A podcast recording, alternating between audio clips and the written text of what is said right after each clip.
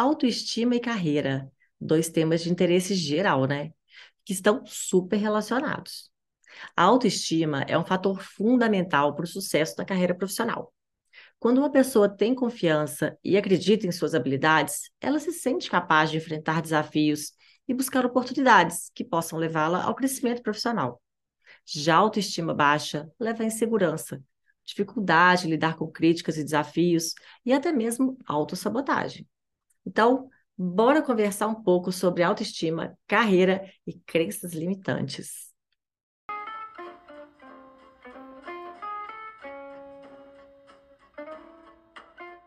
Bom dia, boa tarde, boa noite, boa madrugada, boa alvorada. Eu sou Juliana Mendonça e esse aqui é o Empreende Delas, um podcast maravilhoso sobre negócios criados, impulsionados, administrados ou impactados por mulheres. A cada semana, as entrevistadas que passam por aqui contam pra gente um pouco da história de suas vidas e de seus negócios. Então, fica aí com a gente, assiste ou escuta até o final, porque, claro, teremos dicas de negócio imperdíveis por aqui. E dicas de vida também, vocês vão ver só. Recadinho pro YouTube, não pode faltar. Quero o pacote completo, gente. Inscrição no canal, curtida, comentário, tudo. Hoje eu tô querendo tudo.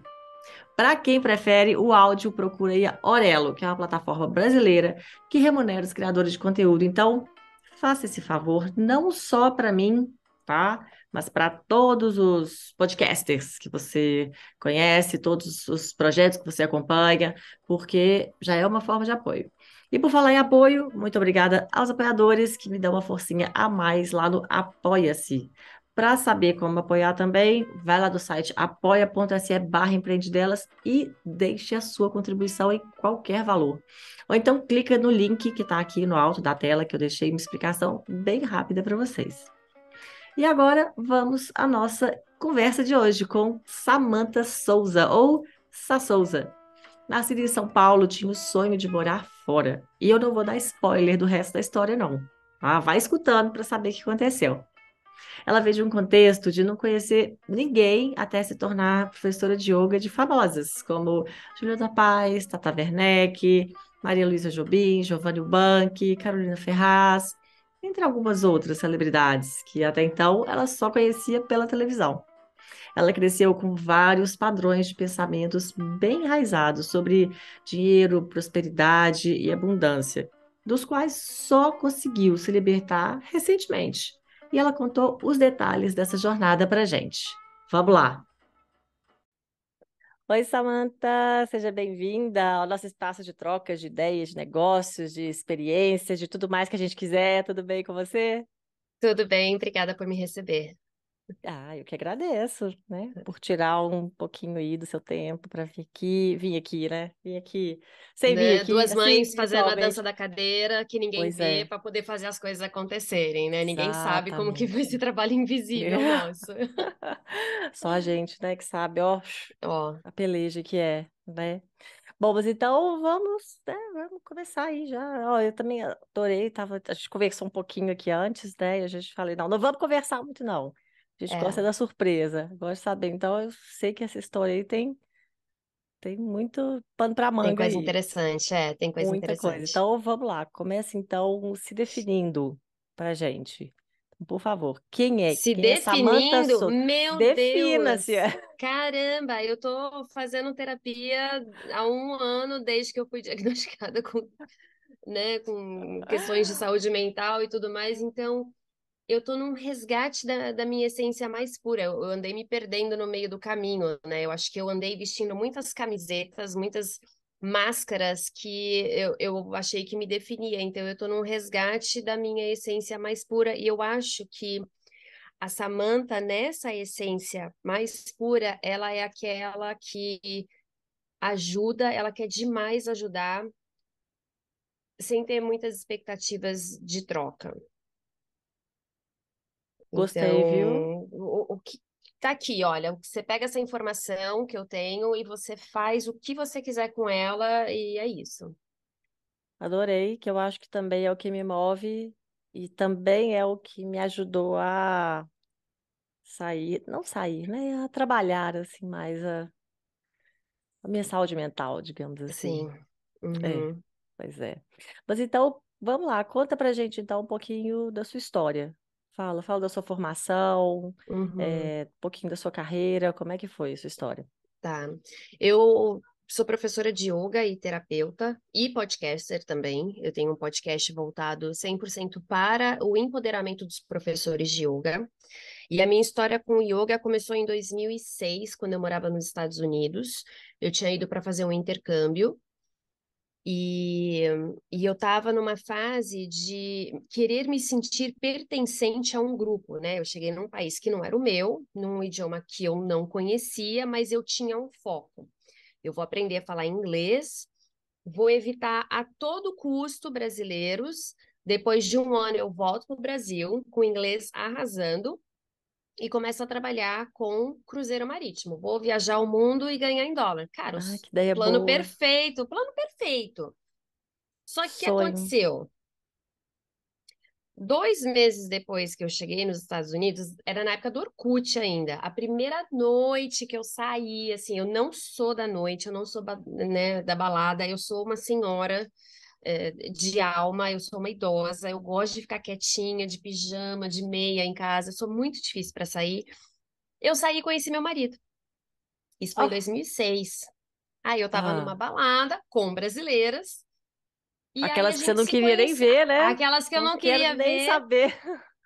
Aí eu conheci meu marido, assim, eu vi um cara Mas ele é lindo, eu brasileiro? brasileiro. Ah, Aí, aí a gente estava lá na balada, pá, eu e as meninas, elas não eram minhas amigas, a gente estava criando, né, saindo do virtual, indo pro, pro, pro mundo físico, isso em 2006.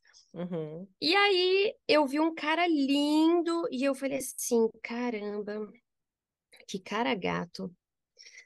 Aí eu vi duas meninas com ele, eu falei, ah, óbvio, é gay, só pode ser gay. Que homem sai com duas mulheres na balada? O cara é gay, Ou, ou então já tá pegando as duas. É, eu falei, ou ele tá pegando uma delas, a outra ainda tá ali de vela, tentando encontrar alguém. A minha sorte é que ele não era nada gay. E aí ele chegou em mim, papapá, mas ele já morava lá há muito tempo. Ah, Então, ele era um brasileiro meio americanizado, então, assim, ele não tinha as atitudes que eu esperava de um brasileiro. A gente não ficou na primeira noite, mas ele pegou meu número. Eu sei que na primeira semana a gente já estava namorando, e aí, nas, sei lá, cinco dias depois que a gente se conheceu, ele já me chamou para ir para um cruzeiro no Caribe, com tudo pago. Eu não paguei nada, nada, nada. gente. E aí, numa. de- Eu era au pair, né? Eu era babá Ah, de, de crianças americanas. Eu cuidava de dois meninos de três e cinco anos na época. E aí eu deixei eles na escola, e eu sempre fui muito conectada com a minha intuição. Deixei eles na escola de carro, e aí, na época era um negócio chamado MapQuest. Você digitava o endereço do ponto A ao ponto B na internet, e você tinha que imprimir o papel e dirigir. Então, em vez de você ter aquele mapa gigantesco, você tinha vire aqui, vire ali, vire aqui, vire ali. Só que se hum, você perdesse o vire aqui, vire ali, você já, aí já lascou, não tinha nada para perdeu a recalcular. sequência. E numa dessas, aí eu desencanei. Então, o que eu comecei a fazer? Eu comecei a dirigir e me perder de propósito até o momento que a minha intuição falava assim: agora volta. Porque dessa maneira eu me via obrigada a pedir informações para pessoas diferentes, eu tinha que treinar a minha escuta. Ah, tá. Como é que eu chego em tal ponto? Como é que eu chego em tal ponto? E numa dessas, eu vi um grupo de mulheres com um tapetinho, que na época eu não sabia o que era, entrando num lugar. Eu literalmente parei o carro e segui. Fui ver o que que elas estavam fazendo. E era um estúdio de yoga, consegui fazer uma aula naquele dia. Aham. Não, pera, aí Achei isso um. já era que ano? Ainda quanto tempo lá? 2006. Ah, foi Não, tudo assim. 2006. Tudo, Ah, tudo, tudo, tá. no, né, tudo ali no comecinho. Eu cheguei em.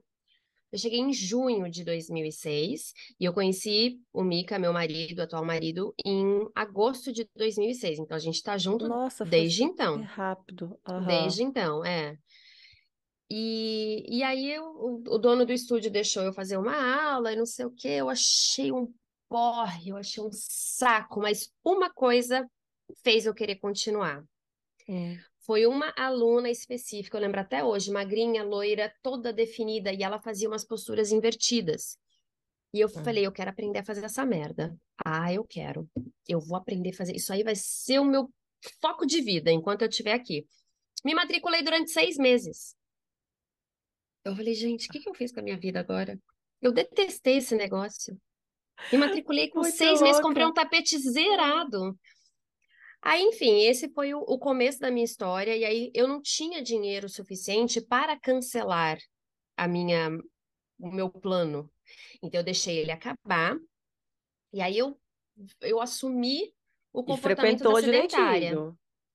Mais ou menos, mais ou menos. Ah. Mas assim, aí acabou, eu vi, eu falei, agora eu vou ser sedentária, agora eu vou comer todos os doces americanos que eu sempre quis comer, eu não fazia nada. Mas e a invertida, Ai, aprendeu? Eu ia fazendo no quarto sozinha, me machucava, caía, tentava de novo, enfim. A Ah. invertida eu aprendi. Mas o resto do yoga, para mim, era um saco. Aí o que aconteceu? Ele é de uma família de viajantes, então a coleção da família do Mikael é quem tem mais carimbo no passaporte. O pai dele atualmente está, acho que no Japão ou na Coreia. Ele foi passar o carnaval lá com a namorada. E aí eles ficam competindo para ver quem tem mais carimbos no passaporte. O pai dele já visitou, acho que 170 países, uma coisa assim. E o pai dele teve a, a linda ideia de falar: cara, vou para África, vou passar nove meses lá, vou morar num carro, vou conhecer Gente. 18 países, assim, numa leva.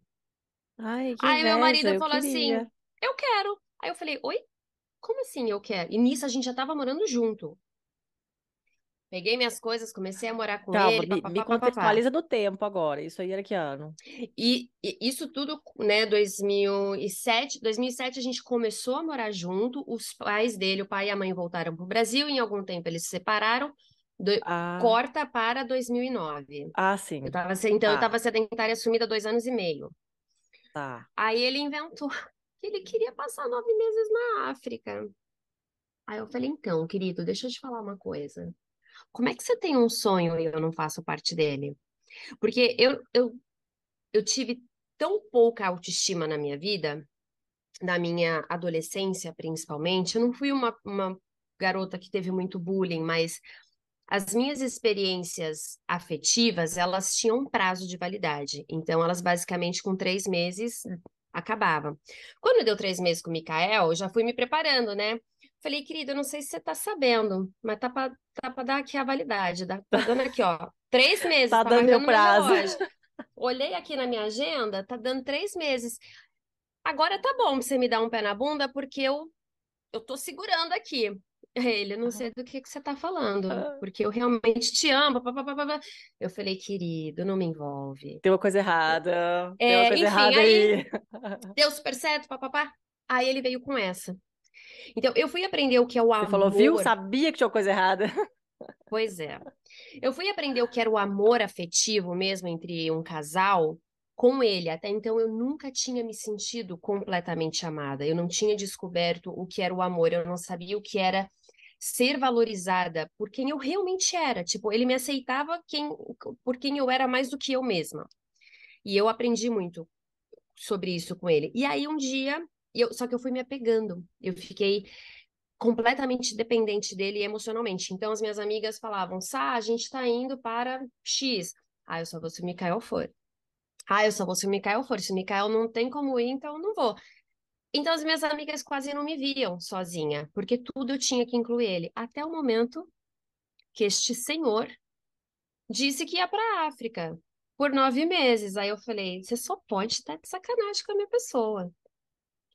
E não tinha WhatsApp naquela época. Não Pois tinha. mas aí nesse ponto você era pair ainda? Eu trabalhava como babá, eu já tinha conseguido o meu visto de estudante. Ah, sim. Aham. Enfim, e aí ele foi, ficou nove meses, e foi aí que um Ah, e dia ele eu tava foi, ch- então. Ele Ele foi, foi e ele você foi, continuou lá. foi, foi, eu fiquei. Morei com, com uma amiga na época que, infelizmente, depois a nossa amizade não deu certo, a gente nunca mais se falou. E aí, é, durante os nove meses, teve um, um momento no começo em que eu chorava demais, demais, demais. Eu lembro muito bem. Eu rezei tanto, eu falava, Deus me ajuda, universo, sei lá, alguém me ajuda. E eu fui dormir. Eu adormeci de tanto chorar, da, da dependência emocional que eu tinha dele. E Uhum. eu acordei com a palavra yoga na minha cabeça. E eu, sem pensar, fui exatamente no mesmo estúdio e os valores já tinham mudado, mas o dono fez as mesmas condições de 2006 para mim. A aula que eu fiz aquele dia era como se eu tivesse é, é como se eu tivesse eu, eu me tornei o, meu próprio BBB, eu me via fazendo a aula, eu me vi meditando, eu me vi num momento de relaxamento. E ali eu percebi que eu tinha tantos sonhos que eram meus e que ele não fazia parte ativamente desses sonhos, mas que isso não influenciava no que eu sentia por ele. E aí meu pensamento foi: esse cara me ama. Ele pode estar na África, mas esse cara me ama. Aí tudo mudou. Gente, Aí mas eu... que coisa boa que ele fez por você, né? Foi. Sem saber. Ele continua fazendo, ele continua é, fazendo, graças a Deus. nesse momento, porque... Como, Sim. Né? Oh, que doideira, vai. Mas siga, siga. Não queria interromper. E aí, enfim, e aí eu comecei a realmente a praticar yoga assiduamente. Só mais uma outra menos... coisa que eu pensei aqui, como, você ver como que o momento faz diferença também na nossa vida, né? O momento das coisas acontecerem, porque você já tinha procurado, já tinha ido e não deu esse então, por exemplo, quem uhum. fala, ah, yoga não é para mim. Cara, yoga é para todo mundo, tanto é que isso é um tema que eu quero abordar mais para o final. Yoga é para todo mundo, mas às vezes você não dá clique com aquele professor, ou com aquele estilo de, de prática, ou com um momento da sua vida que não está dando clique. E tá tudo bem. Tá tudo bem. Dê uma segunda chance, dê uma terceira chance. Você não tem que mudar toda a sua vida por causa da prática tenta incorporar os ensinamentos e o estilo de vida do yoga dentro da sua realidade. Você não precisa ficar usando japamala, você não precisa ficar cantando mantra todos os dias, você não precisa só vestir branco, você não precisa deixar de comer carne, nem parar de tomar seu vinho, e muito menos parar de, de usar os seus negócios. Você não precisa. Não precisa, ninguém é mais ou menos yogi por causa disso. Né? O, o que a gente está tentando desconstruir atualmente é que a, o melhor yoga, não sei se nem, talvez não seja nem a palavra o melhor yoga, mas a melhor prática é aquela que não vai mexer na tua qualidade de vida, né? Se você não está pronto para se desapegar de certas coisas, você não precisa fazer da noite para o dia. Pode ser gradual. Fala que você tem que ser vegetariano por causa do yoga. Que se você não for vegetariano, você não é um yoga de verdade. Balela, eu sou vegetariana desde os 13 anos, não tinha yoga. Não foi o yoga que me convenceu. Foi um uhum. momento de rebeldia. Eu falei, você é vegetariana. E lá se passaram 27 anos. E eu não como carne há 27 anos. Enfim. E aí Loucura, né? eu Loucura. fui eu fui renascendo nesses meses que ele estava lá. E aí ele voltou em 2010, que ele ficou nove meses. Quando ele chegou, eu fui buscar ele no aeroporto, foi muito engraçado, que ele falou assim, não vejo a hora de ir para nossa casa e dormir na minha cama. E dormir na nossa cama. Aí eu falei, minha cama, minha casa. Você ficou nove meses fora, você vai chegar de mansinho. Porque eu precisei me Eita. acostumar. Nove meses sem você e transformar a minha vida. Então, não ache que o que você vai encontrar foi o que você deixou. E ele falou que o dia que eu falei isso para ele foi o dia que ele pensou: eu vou casar com essa mulher. Ah, gente! Ah, Porque eu já não era dependente dele. Eu já, uhum. tipo, eu falei: eu tenho uma vida, eu sei o que eu quero fazer da minha vida, eu sei para onde eu vou. Ele quer ir, ele vai, ele não quer ir, ele não vai. Uhum. E foi aí que ele falou: cara, vou casar com ela. Fantástico. E aí, nessa volta dele de viagem, nesse ponto, você já estava dando aula de yoga? Como é que, não, como é que eu não estava dando aula de yoga. Eu tava, eu era ainda babá. Eu fazia uns trabalhos de, de babá esporadicamente, mas eu tinha me formado como professora de educação infantil. Então, eu trabalhava numa creche ah, como assistente de uma professora. É, e aí eu fazia as minhas práticas, fazia os meus estudos né, do lado, e eu, foi quando eu decidi, eu falei, cara, acho que eu quero conhecer um pouco mais sobre isso. E aí eu tinha dois caminhos. Ou eu faria um retiro de yoga, que é um investimento bem alto, uhum. que geralmente tem muita coisa que envolve, né? Comida, transporte, o hotel. Sim, sei. Ou eu posso pegar esse mesmo dinheiro que é equivalente e fazer um curso de formação, que foi ah, o que eu tá. optei não, fazer. mas aí naquela época, quando ele estava viajando, que você foi, fez a aula e você se viu fazendo, né? Só aí fazia aula. Só... E aí parou. Só fazia aula. Não, não. Ah, continuou ah, quando ele estava quando ele estava na África, eu, eu me tornei praticante mesmo. Ah, sim. Mesmo, tá. mesmo, assim, meu corpo mudou, minha mentalidade mudou, os meus hábitos mudaram e eram e foi ali que eu percebi que eu não queria viver diferente. Eu queria viver daquela maneira.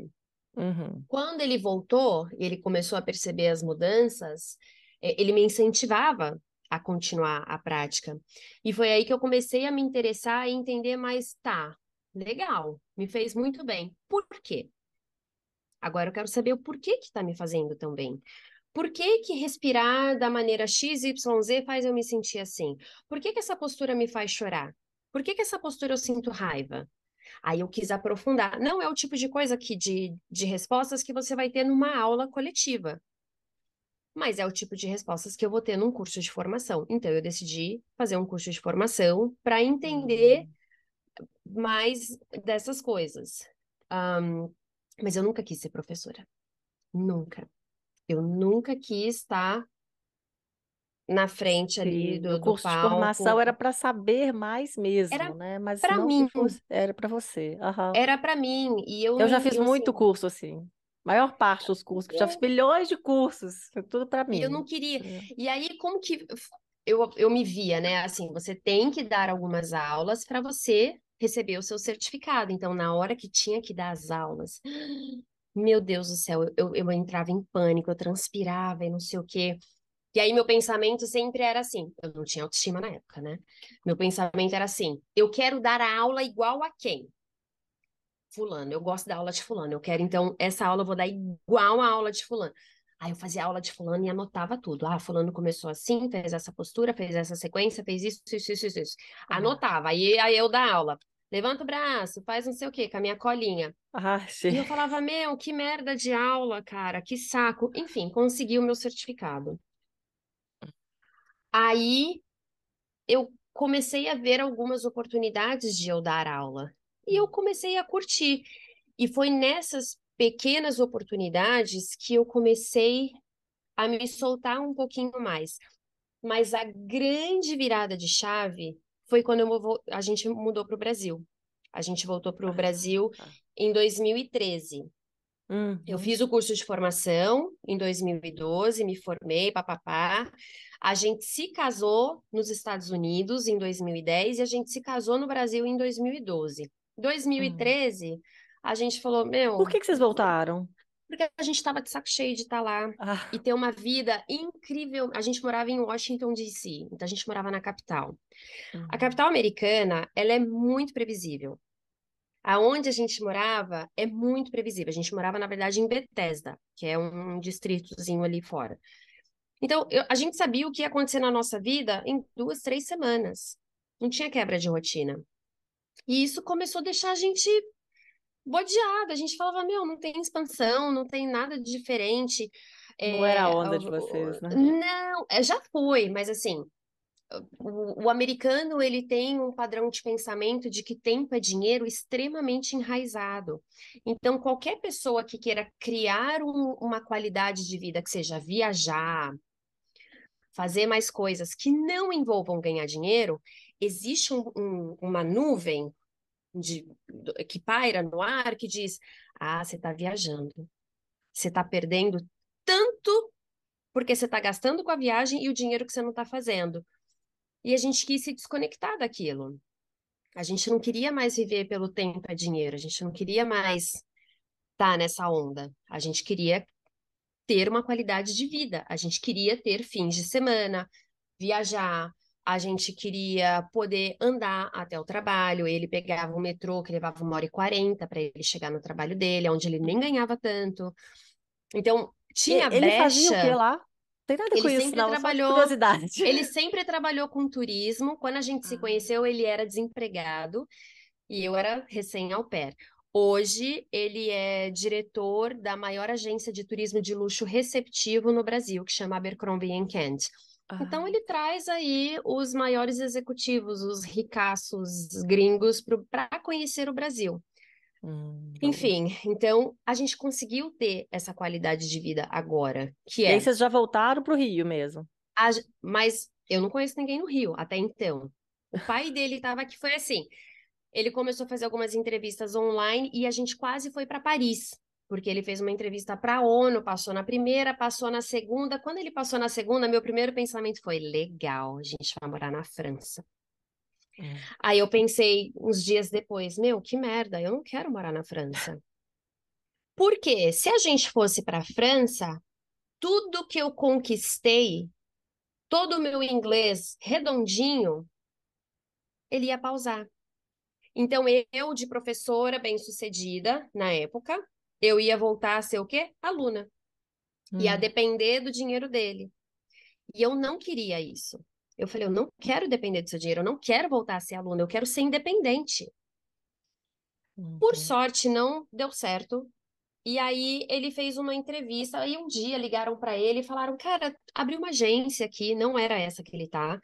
Era uma agência bem menor em Copacabana e falou, olha, a gente tá precisando de uma pessoa XYZ nesse salário. A gente já tava com a intenção. Aí a gente Uhum. veio pro Rio. Mas aí sua família é de onde? Minha família é de São Paulo. Ah, tá. A mãe Hum. do Mika mora em Nova York, o irmão mora em Nova York, a irmã mora em São Paulo. A única pessoa que morava no Rio era o pai Era o dele, pai. que hoje mora em Cunha, Ah, nesse mesmo prédio.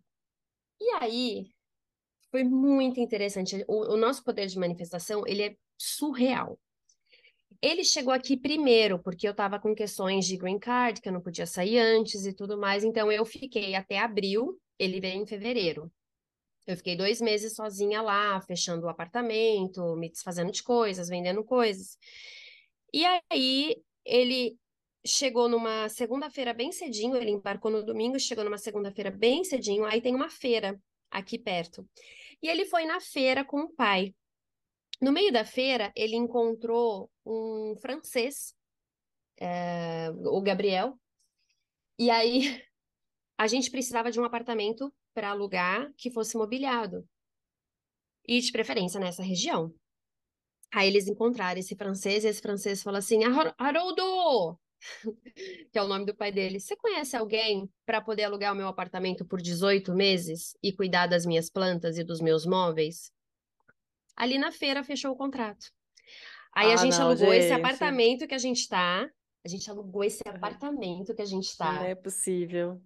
Aí A gente a- vê em é, filme e a gente fala assim, não, isso não acontece. acontece, acontece, a é. prova disso.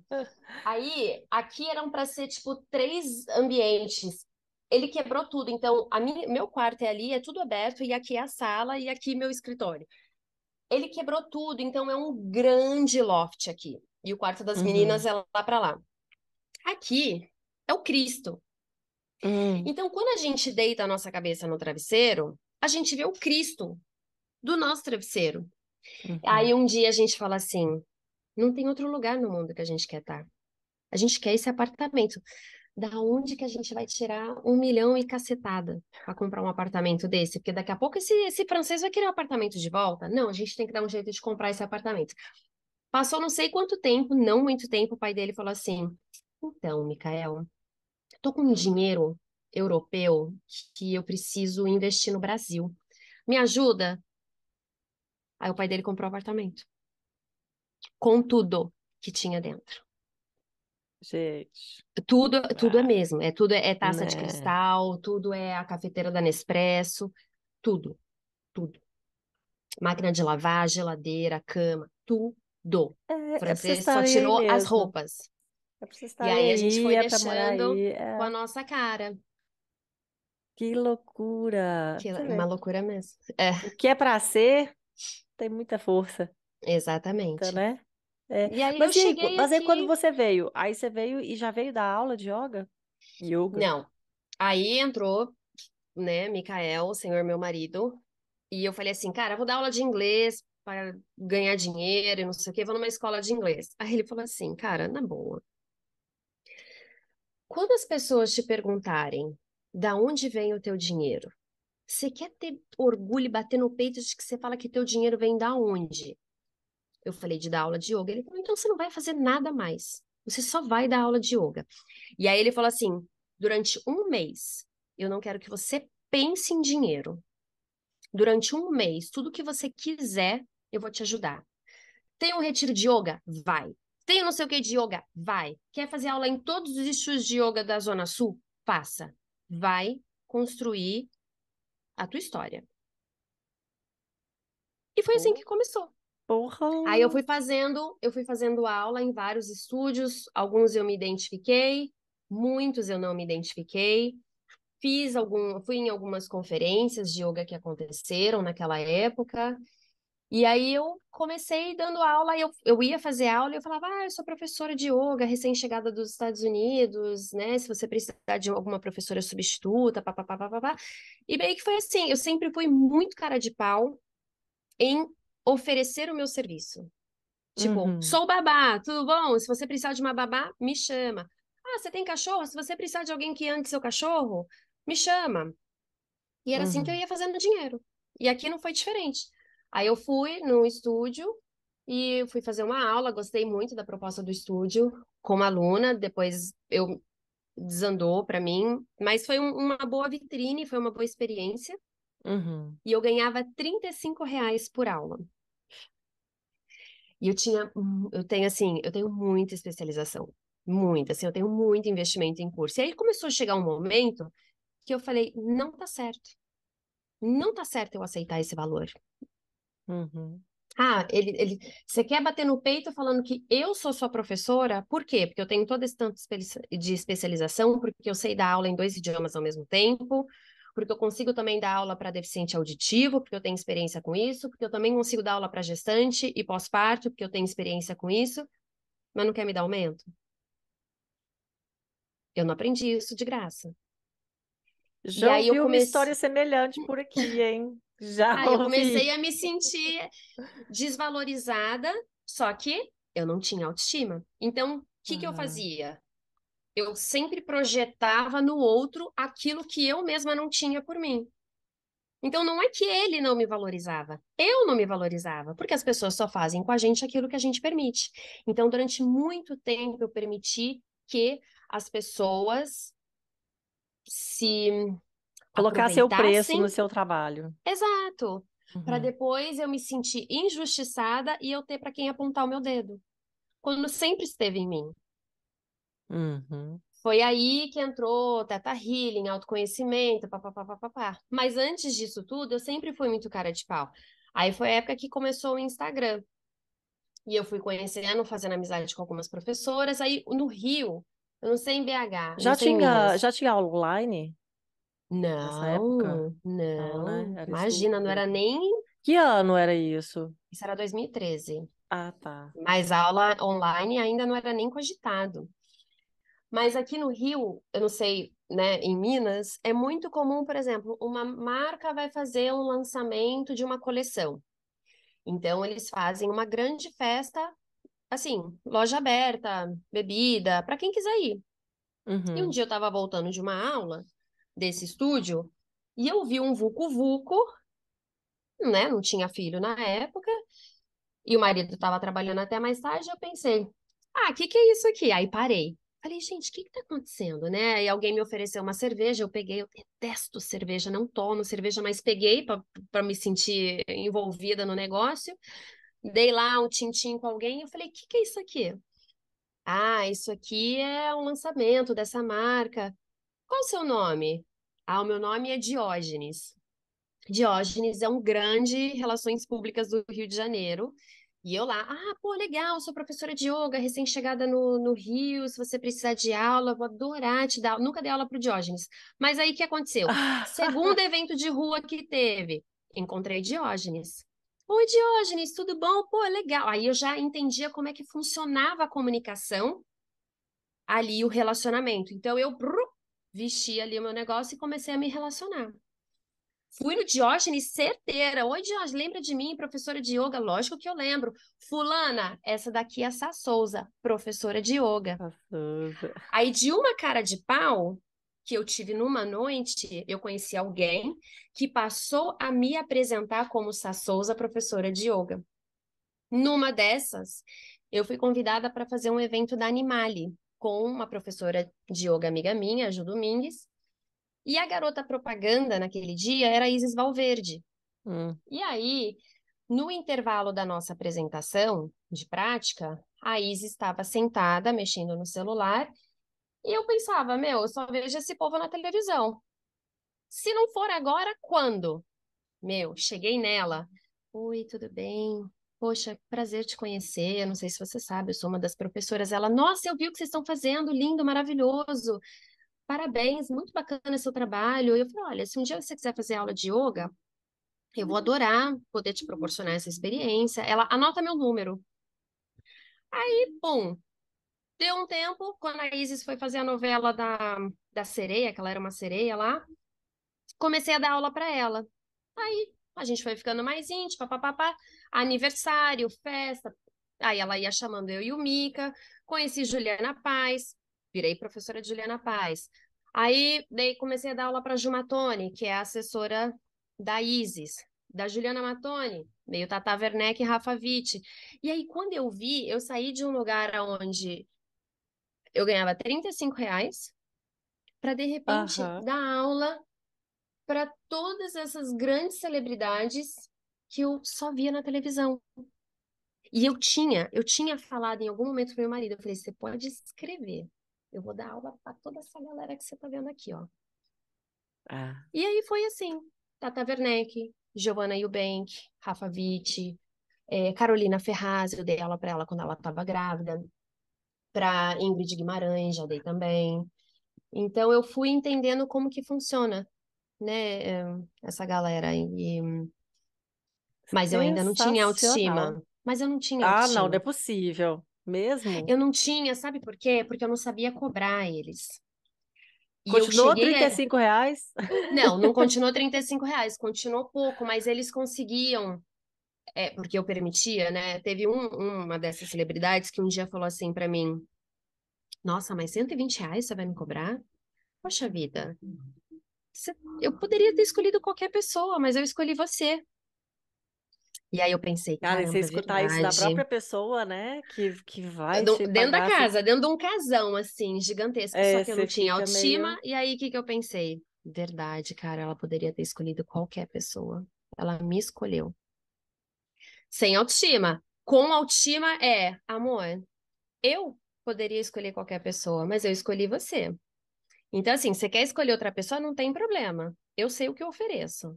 Você quer uma aula mais barata? Você vai pegar um professor menos experiente com menos conhecimento. Tá tudo bem, é uma escolha que a gente faz. Mas eu sei por que que eu cobro isso hoje.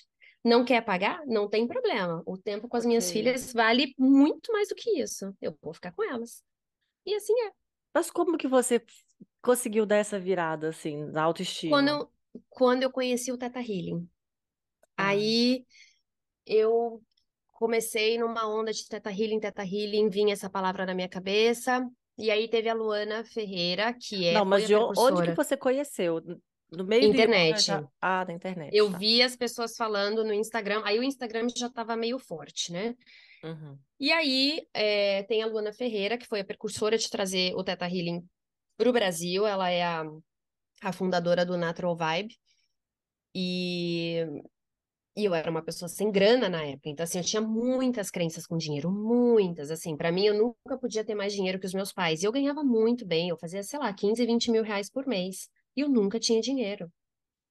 E depois eu fui entender com todos os cursos de Teta Healing que eu fiz, que eu tinha uma crença enraizada de que eu não podia ter mais dinheiro que os meus pais. Que se eu tivesse mais dinheiro que eles, eu estava desonrando todo o sacrifício que eles fizeram por mim. Que eu trabalhava por eles. Gente, que loucura. E eu passei 22 anos da minha vida cultivando essa crença, porque eu lembro o dia que eu consegui o meu primeiro emprego no McDonald's e eu falei: a partir de hoje, todo o trabalho, todo o dinheiro que eu fizer é por vocês. E ali eu bati o martelo e eu assinei um contrato energético de uma crença extremamente enraizada de que boa parte do meu dinheiro, se não todo o meu dinheiro, iria para os meus pais. Então, quando eu trabalhava, morava nos Estados Unidos, eu ganhava em dólar, metade do que eu ganhava eu mandava para eles. Só que aí eu mudei energeticamente a hierarquia da minha família e eu passei a ser a mãe pai dos meus pais.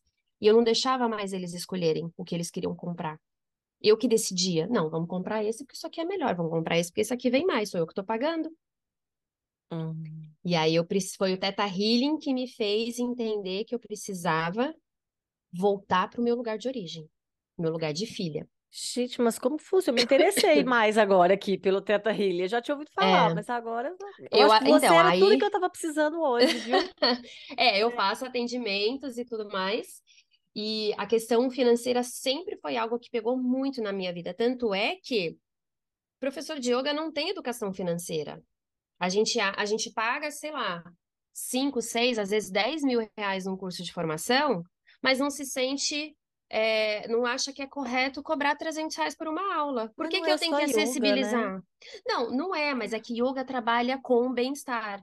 Então, existe uma coisa que paira no ar que todo mundo que trabalha com bem-estar, saúde mental tem que trabalhar de graça.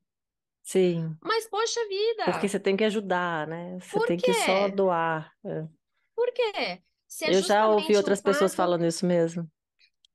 O fato de eu cobrar hoje das minhas aulas 350 reais uma aula me proporciona, a- me, me dá a segurança e a garantia de criar um podcast para professores que não têm dinheiro para investir num curso.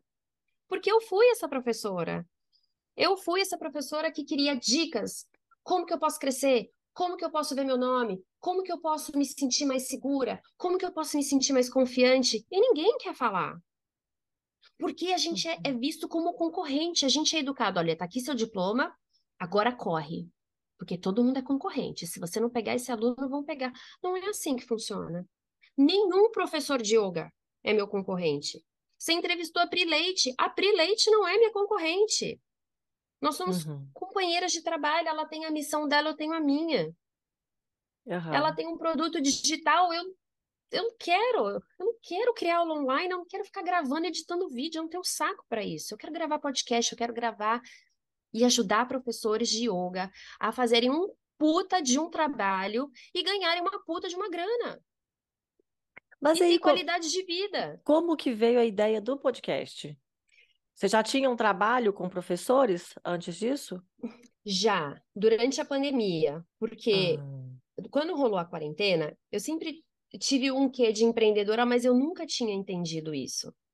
Porque eu não fui educada para isso, eu nunca tive educação financeira. Eu aprendi educação financeira quando a pandemia começou, que eu falei, ah, vai ter um monte de curso, começou um monte de curso, eu falei, ah, eu quero ah, saber. Tá. Fiz curso da uhum. Natália Arcuri, enfim. E só do ano passado para cá que eu sou uma pessoa que eu respiro. Que eu vou no mercado e eu falo, eu quero isso, isso, isso, isso, isso, isso, isso, e eu não vejo preço. No começo eu me sentia culpada. Nossa, mas os meus pais não podem comprar essas, não podem fazer desse jeito. Hoje não, hoje eu vou e eu pego exatamente aquilo que eu quero, da marca que eu quero, do que eu mais gosto, na quantidade que eu quero, pago, não vejo o valor e eu falo, obrigada. Obrigada porque eu construí isso. Eu trabalhei para isso, o meu marido teve uma vida completamente diferente da minha, então ele é muito abundante. Então, o que eu vivo hoje é assim, não é perto do que eu vivi quando eu era criança. A vida que as minhas filhas têm hoje, ela é completamente oposta da vida que eu tive quando criança. Meu pai não podia comprar um pacote de bolacha barra biscoito. Ele não tinha dinheiro, não Uhum. tinha. E hoje eu me vejo tendo que mostrar para as minhas filhas que não é porque nós temos uma boa eh, condição financeira que elas podem ter tudo que elas querem. Não é E assim é que difícil, funciona. né? Eu, eu acho É difícil porque essa assim, parte. sabe por que que foi difícil para mim? E eu entendi isso numa crença limitante? Porque eu vi a minha criança nas minhas filhas. Então, comprar tudo que as minhas filhas, principalmente a minha mais velha, queria era suprir uma necessidade da minha criança, que ganhou muitos nãos. Então, porque o meu pai não pôde me dar muitas coisas, eu quis repor isso, eu quis tapar um buraco nisso, comprando tudo que a minha filha queria. E não era assim. E aí eu me embolava e aí não tinha educação financeira. Aí teve uma vez que eu ganhei uma puta de uma grana numa aula e eu falei, vou, já tinha Teta Healing, tá? Vou sair. Já tinha minha filha mais velha e aí eu fui numas lojas em Ipanema, quando eu vi eu tinha umas cinco sacolas na mão. paguei tudo à vista. Acho que eram uns 500, 600 reais que eu, que eu paguei ali na hora. E aí, quando eu me vi com as sacolas, eu falei, por que que eu comprei tudo isso? Eu não preciso de nada disso. Aí veio a crença. Porque agora você está falando para a tua criança que você pode comprar tudo à vista. Que você não precisa mais ficar esperando dinheiro para parcela, papapá, papapá, papapá. Ali eu vi a crença, eu ressignifiquei a crença, bem, né, agradeci, papapá, fiz um trabalho energético em mim ali e nunca mais fiz uma compra maluca sem pensar. Gente, que loucura, hein? Que loucura. O Teta Healing funciona à distância? Funciona. Funciona. Eu só atendo à distância, não atendo pessoalmente. É mesmo? Uhum. Olha só, gente, vou considerar aí, hein? Por aqui, minha filha, muitas crenças limitantes, muitos, muitos problemas financeiros. É. Não é finan- problema financeiro, né? É, é esse lidar com a finança aí que você está falando. São coisas Eu tinha diferentes, uma, né? eu tinha uma outra crença, eu até falei pro meu marido ontem quando a gente foi dormir, de que se você tem muito dinheiro, você tem que ser muito responsável. E eu nunca me vi como uma pessoa responsável, então eu preferia não ter muito dinheiro, ganhar só aqui, ó, no nível da minha responsabilidade. Então, assumir um podcast é uma puta responsabilidade. A gente tá aqui passando uma informação. Isso tem um É, preço, isso tem um valor. é. Então, se vem uma marca grande, igual você estava me contando a história da, da Melita, Uhum. que quer patrocinar o seu trabalho, e você tá cheia de crença, você fala: opa, eu manifestei isso, mas eu não me sinto merecedora. Porque tem isso também. Todo ser humano pode manifestar o que quiser na vida, mas nem sempre a gente se considera merecedor de receber aquilo. Ah, eu queria tanto, vai, quero tanto uma água, uma, uma, ma- uma máquina que faz água com gás. Nossa, eu quero tanto, quero tanto, quero tanto. Pô, é 700 reais na loja, mas eu quero tanto. Aí vem a marca e fala assim, cara, a gente tá a fim de te dar um, um- uma máquina nossa. Você faz uns stories? E aí eu fico assim, não, gente, imagina, eu não posso aceitar. A vida é uma merda. Nada dá certo pra mim. Porque eu tô cheia de crenças de não merecimento. Eu manifestei a garrafa com água Ai, com gás. Deus. A marca me notou, falou: tá aqui, eu quero te dar. Não, não vou falou, não, não aceitar. vou E aceitar. a vida está contra você. Entende? É, complicado, complicado, né? Tô pensando aqui agora. Vou ficar meio pensativa aqui a partir Ih, desse gente, o momento. podcast agora virou É, um.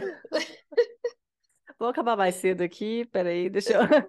Anotar minhas crenças. Nossa, mas é porque... É, é. Mas é, Hoje em a dia, então, gente. você consegue trabalhar, então, sua relação com dinheiro, com... Assim, é, 100% não, porque eu sempre vou reconhecendo algumas coisas novas. Por exemplo, a Carol Rashi, ela é uma professora de yoga que ela vai com. Não é que ela vai contra, mas assim, o que a massa fala, que é você tem que viver no natureba, você não precisa de muito, você não pode ter vaidade, botox, silicone, procedimentos estéticos. A Carol vai tudo contra isso. A Carol gosta de luxo, a Carol é super vaidosa, tá sempre bem vestida, só roupa de marca, é, é rica, e ela fala que é rica mesmo. E assim, ela tem um programa de inteligência emocional que chama Acenda Sua Luz.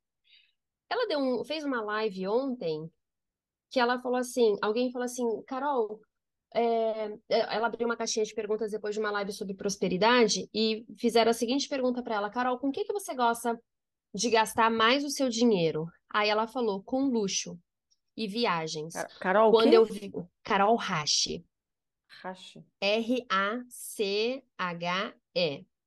Ah, tá. E ela fala assim: quando eu viajo, eu gosto de me sentir bem, eu gosto de coisas bonitas, eu gosto de coisas boas. Mas não faz o menor sentido eu investir nas minhas viagens em bons hotéis, em boas comidas, em bom serviço e voltar para minha casa e não ter essa experiência na minha casa. Meu, a hora que eu li, eu falei assim, aí eu escrevi para ela, eu falei, Carol, Carol, eu preciso investigar isso em mim. Porque essa sua fala, essa frase me gerou desconforto. Porque atualmente, com o trabalho do Mikael, a gente tem muitas experiências de luxo. Mas quando eu volto para casa, eu falo: essa aqui é a sua realidade. Uhum. Mas eu quero viver aquilo. Mas essa aqui é a sua realidade. E aí eu Uhum. falei: isso, isso aconteceu hoje. Eu troquei mensagem com ela hoje. Eu falei: Carol, eu vou investigar isso. E é quase que Aí- dizer assim, né? Você até, até pode ir lá ter um gostinho, mas não é bem pra você, não. Não. Né? É quase isso. Assim, não, A é gente aqui é- foi, a gente foi, eu e o Mikael, semana passada, no baile da Vogue. Foi o nosso terceiro ano indo pro baile da Vogue. Não é qualquer pessoa que vai no baile da Vogue. Não tem como comprar convite para ir no baile da Vogue. É só convidados. E a gente vai porque ele vende o Copacabana Palace igual a, a minha água com gás. E aí a gente foi. Primeiro ano eu fui assim, eu não pertenço a esse lugar. Eu não pertenço a esse lugar. Segundo ano eu fui, cara, o que que eu tô fazendo aqui? Eu sou mãe, mãe de duas. Eu tinha que estar em casa, amamentando, fazendo meu papel de mãe. Esse ano eu fui assim, muito assim. Rafa Kalimann! E aí, meu tudo bem? Olha só. É. Você, João, do aula né, de yoga. Não, é porque já tinham falado de mim para ela. Oi, Rafa, tudo bom? Então, eu sou amiga do João, ele falou de mim para você sobre aula de yoga. Falou, você anota meu número? Lógico, Rafa. Pá, pá, pá, pá, pá, pá, pá. Mariana Ximenes, sabe o que, que você está fazendo aqui, Juliana Pai? O que, que você está fazendo eu, aqui? Gente, eu fui. Ai, me chama na próxima. Eu, ah. ah, eu adoraria chamar um monte de gente, mas cara, a- não, é, não. é biometria, é não sei o quê, é um negócio surreal pra entrar É lá. mesmo? É, é, o negócio é sério pra entrar lá. Você faz biometria dois dias antes, pega não sei o quê, pega não sei o que lá, e, enfim. Hum. Então, todo mundo que você via na TV tava lá. Só que esse ano eu me senti pertencente. Esse ano eu falei, eu tenho que estar aqui. Eu vou estar aqui. E eu vou entrar na energia desse lugar. E por causa do, do estado de saúde mental que eu estou, né, ele tá começando a ficar melhor, o meu marido olhou pra mim e ele falou assim: voltou, né? Porque para network eu sou muito boa. Então eu tô há 10 anos construindo network. Eu cheguei aqui sem conhecer ninguém. E a minha Uhum. cara de pau, que sempre deixou minha mãe com muita vergonha, é, a- é o que me colocou onde eu tô hoje. Então hoje eu consigo reconhecer que tudo isso é mérito meu. Que bom, Porque hein? eu Bendita sou cara de pau. Eu sou cara de pau o suficiente para falar, cara, eu sou professora. Ó, já dei aula ali, ó. Ó, tá vendo? Oi, Juliette, tudo bom? Posso tirar uma foto com você? Sou professora de yoga. Inclusive, sou professora de yoga da Juliana Paz. Melhor Ela é pode falar chegar. isso para você. E meu chegar, ó, quer, quer tirar uma foto comigo? Não Não, pode, quer gente. tirar uma foto? E eu nunca tirei foto com nenhum aluno famoso meu. Nunca. Eu não tinha foto com ninguém. De todas as pessoas famosas que eu já dei aula, nunca tirei foto. Esse ano, eu vi esse povo na, no baile e eu falei assim: vem cá, vem vamos tirar uma fotinha aqui com essa professora rapidinho, vem cá. Você mandou juntar? Junta, junta. Não, não mandei. Junta, vamos, Não cá, mandei, mas assim, eu fui caçando, né? Porque tava todo mundo em ativação, fui caçando. Juliana, vamos tirar uma foto. Giovana e o Bank, vamos tirar uma foto. Bora tirar uma foto. E fui pegando todo mundo. Eu falei, agora eu vou tirar foto com esse povo. Agora eu vou. E é isso. Sensacional. Mas precisou eu também trabalhar muito crenças de que eu sou merecedora de dar aula para essas pessoas. E receber. Porque eles têm dinheiro para pagar. Mas por Claro. que que eu tenho que ter vergonha de cobrar? É. Tá, então já caminhando aqui para o final, infelizmente, porque eu queria ficar falando aqui, ó. Que ele, pra mim, podia ser esse podcast de quatro horas aqui. eu Ai, a gente ia ia ficar me aqui, ó, no- numa identificação de crença limitante que eu adoro. Ai, não, eu, eu não sei se eu adoro, não. Eu acho terrível. Ah, olha, mas é, é, Porque é identifica uma atrás da outra. Ai, meu Deus. Não, a gente vai, vai, vai Mas devagarzinho. tem A que identificar, né? identifica. Como é é. que você trata se você não perceber que tá ali, né? Toda, todas essas crenças pela qual a gente se agarra, muito elas trazem algum benefício. Só que quando a gente pensa, assim, racionaliza, você fala, meu, não é possível que isso me traga algum benefício. É. E traz. Pro É. subconsciente traz algum tipo de segurança. Pois é. é. Eu vou trabalhar isso ainda, mas calma. Tá. Mas vamos lá, vez. então. Vamos para as nossas dicas de negócios. Então, conta pra gente. Uma dica para quem quer começar um negócio, ou co-yoga, ou com autocuidado? O que, que você diria? Uhum. Olha, eu separei primeiro duas dicas de livro que eu acho que eles fizeram muita diferença para mim, eles me Mas trouxeram. aí já tá na minha dica cultural. Eu vou pedir dica. Você ah, quer misturar? Você vai então pedir. Então mistura não, a dica não, cultural. Pode... É, cultural é assim, é livro, filme, série, qualquer coisa. Tá, assim, então peraí, inspirou, vamos, vamos, você... vamos no que você me perguntou primeiro, então. Para tá. quem quer trabalhar nessa área, eu acho que o que faz mais sentido é você ter passado pela experiência. Se você nunca fez aula de yoga, não faz o menor sentido você querer dar aula de yoga, porque, veja bem, né? Uhum. Você precisa saber o, qual é o seu processo de transformação dentro daquilo que você quer trabalhar. No começo, é muito difícil, a gente não gosta muito dessa palavra, é muito desafiador que alguém consiga trabalhar 100% disso. Então, a grande maioria dos professores de yoga trabalham como uma jornada dupla. Tem lá o trabalho que paga as contas e vai encontrando brechas para dar aulas de yoga. E aí foi até por isso que eu criei o podcast, que chama Yoga Lab Online. Uhum. É, até registrei marca e tudo mais. Porque dentro do, dos episódios, a gente começa uma desconstrução de quem é o ser humano por trás da profissão. Por que, que aquele professor tem tanto medo de dar aulas?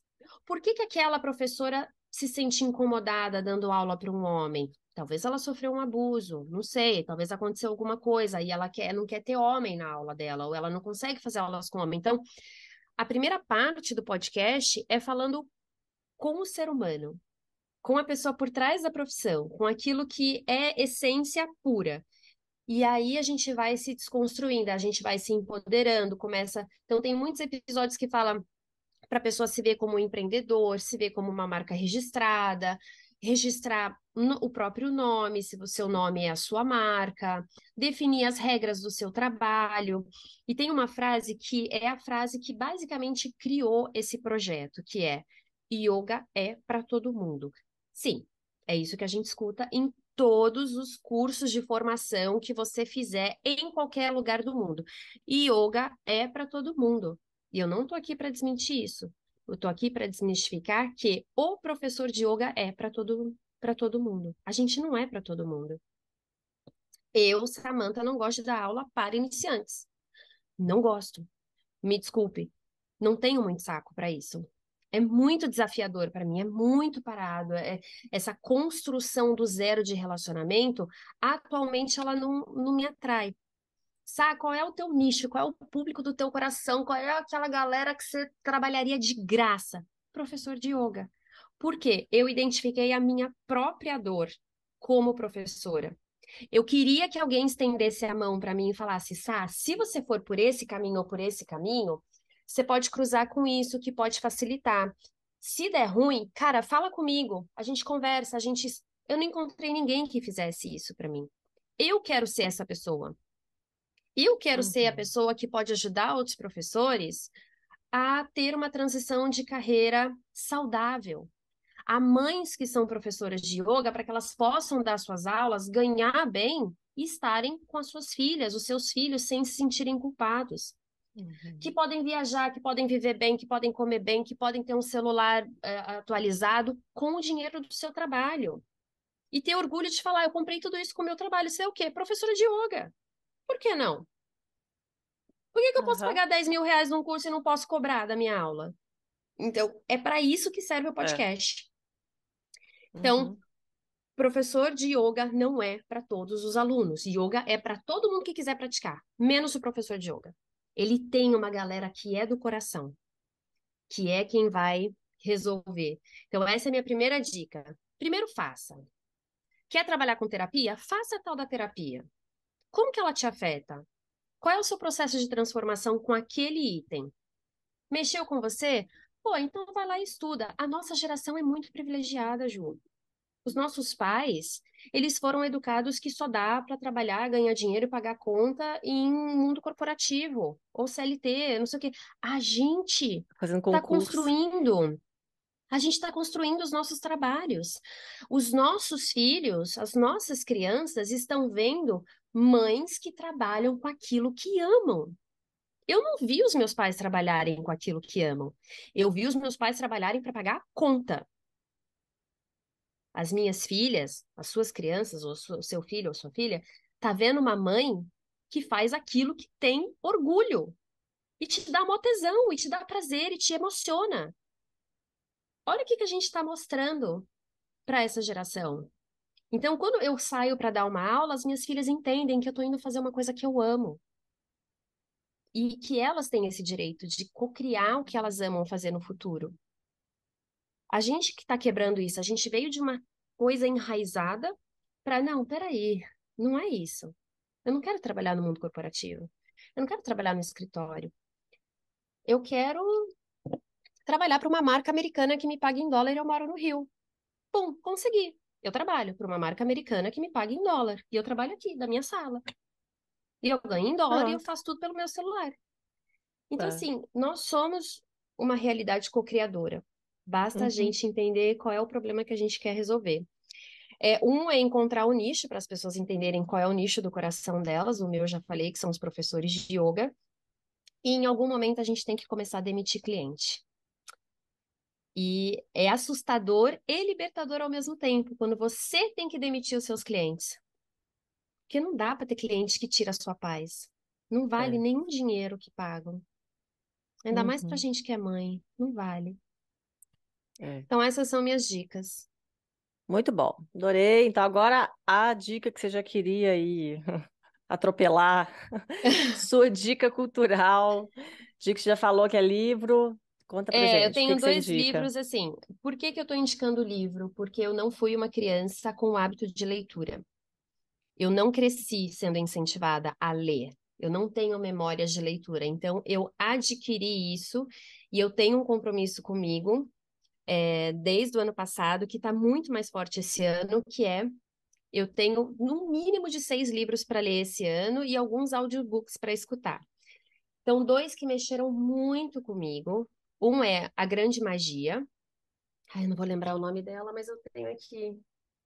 Elizabeth Gilbert. A Grande Magia. E o outro é Comece pelo Porquê, do Simon Sinek. Elizabeth, Esse com... Elizabeth aqui. Gilbert.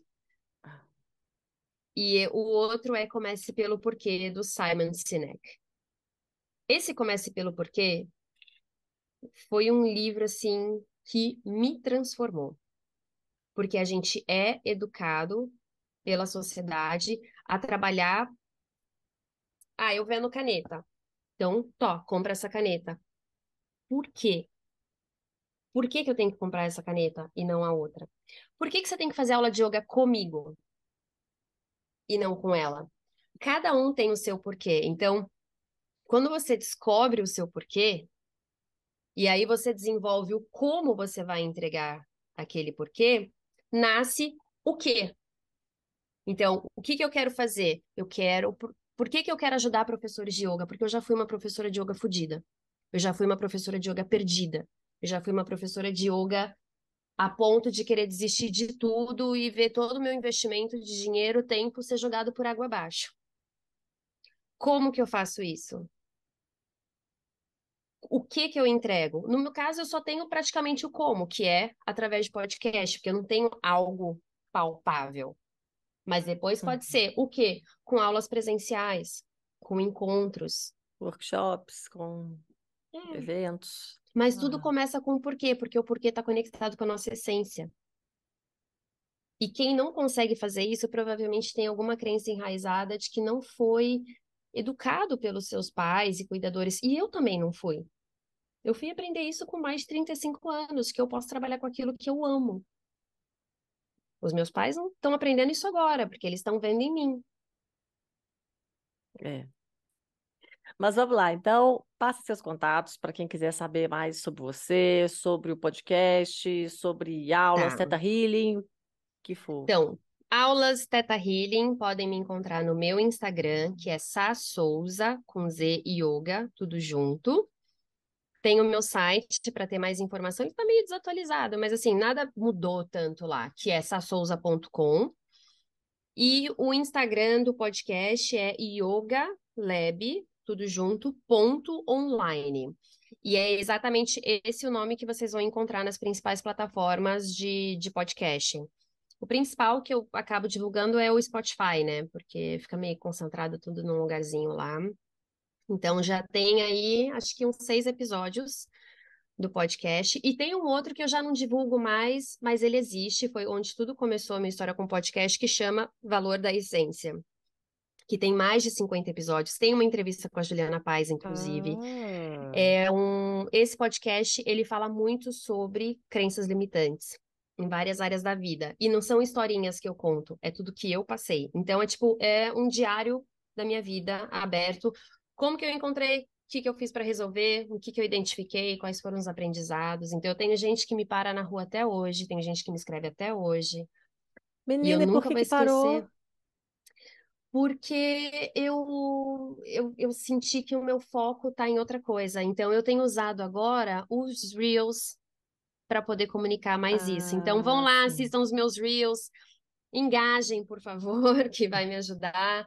Mas só um adendo desse do valor da essência, eu nunca vou esquecer um dia que eu tenho um episódio que chama Não Desiste de Você. E um dia eu recebi uma, uma mensagem no meu inbox, eu cheguei a tirar um print, ele tá no meu celular em algum lugar. E a menina falava assim: Eu tô com um objeto prestes a fazer algo, né? Escolhendo bem aqui as palavras. Uhum. Então, prestes a fazer algo. Se eu tô aqui te escrevendo, foi porque alguém me mandou teu áudio.